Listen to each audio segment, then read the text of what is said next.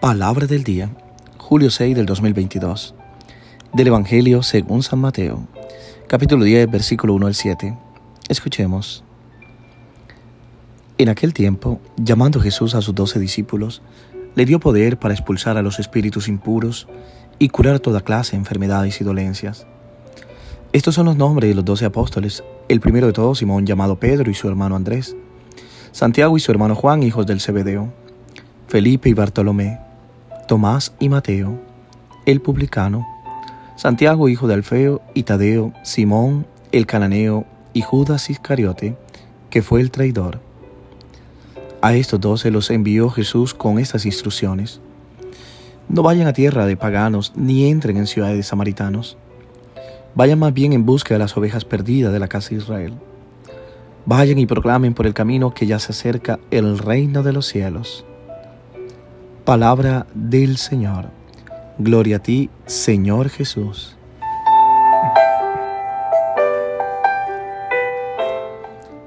¿Qué tal mis queridos hermanos y hermanas? Una vez más acompañándote con la palabra diaria. Una palabra que es alimento, que es vida. Una palabra que renueva, que transforma. Una palabra que quiero que llegue a lo más profundo de tu mente, de tu corazón. Que invada todo tu ser. La palabra de Dios es la única que puede cambiar todo lo que hay dentro de nosotros.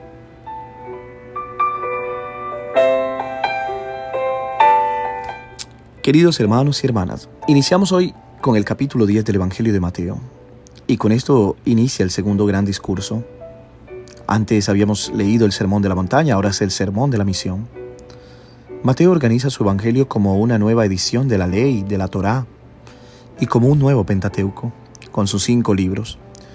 Por esto su Evangelio trae cinco grandes discursos, enseñanzas de Jesús, seguidos por partes narrativas en las que él describe cómo Jesús practicaba lo que había enseñado en los discípulos. He aquí un poco el esquema del que les quiero presentar. El libro de Mateo abre primero con la introducción, el nacimiento y preparación del Mesías. Después vienen los cinco grandes discursos. El sermón de la montaña, el sermón de la misión, el sermón de las parábolas, el sermón de la comunidad y el sermón de la llegada futura del reino. Y tiene una conclusión, que es la pasión, muerte y resurrección.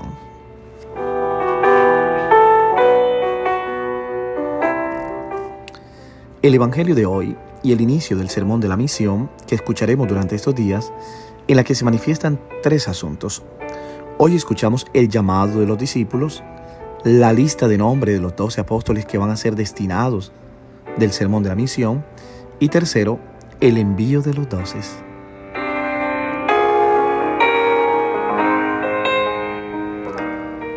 Claro está que hay una eficacia que viene de la llamada, pero la llamada a la que me refiero está ligada sobre todo al ser cristiano.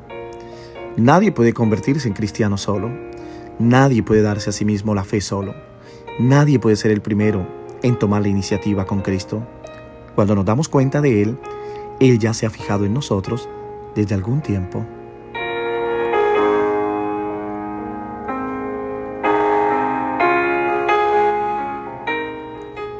Cuando decidimos amarlo, Él ya nos ha amado primero.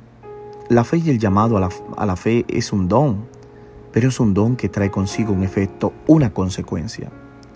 Es el poder de hacer frente al mal y traer sanidad a la vida de las personas porque nadie puede vivir la fe solo como un hecho personal individualista. Paradójicamente, la fe beneficia especialmente a quienes nos rodean más que a nosotros. Es un detalle que nunca debemos olvidar.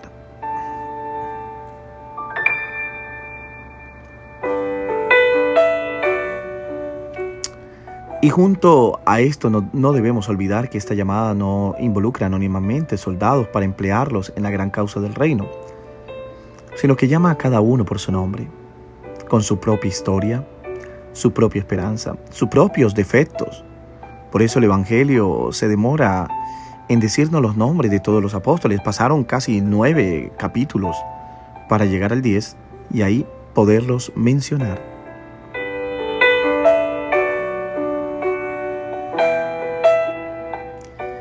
A estos doce los envió Jesús después de haberles instruido de la siguiente manera.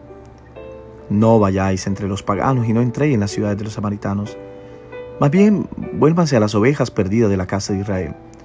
Y por el camino predicad que el reino de los cielos está cerca.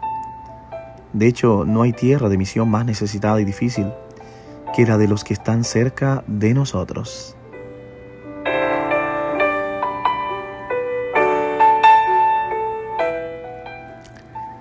Nos atraen más los que están lejos, pero es con los vecinos con los que ante todo tenemos una responsabilidad. Esos vecinos, traduzcámoslo al prójimo, a quien está más cerca de nosotros, o próximo. Aquellos que son de la casa, aquellos que son del trabajo, aquellos que son de los estudios, de la universidad, de los colegios, aquellos que están cerca de nosotros. A ellos nos envía sobre todo Jesús y nos pide que prediquemos sobre todo una cercanía más que una teoría. Predicar el reino de Dios está cerca. El sermón que escuchan los vecinos está hecho de proximidad, con X, proximidad, no de palabras, sino de testimonio. Las palabras convencen, pero el testimonio arrasa. Podemos llegar a ellos con las buenas nuevas del Evangelio, principalmente al tratar de estar allí en sus vidas.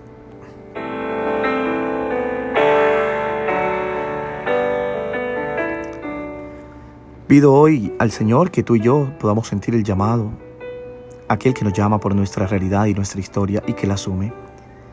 Y que Él hoy te bendiga y te acompañe siempre en el nombre del Padre, del Hijo y del Espíritu Santo. Amén. Te deseo un hermoso día y como siempre te pido, no dejes de rezar por mí.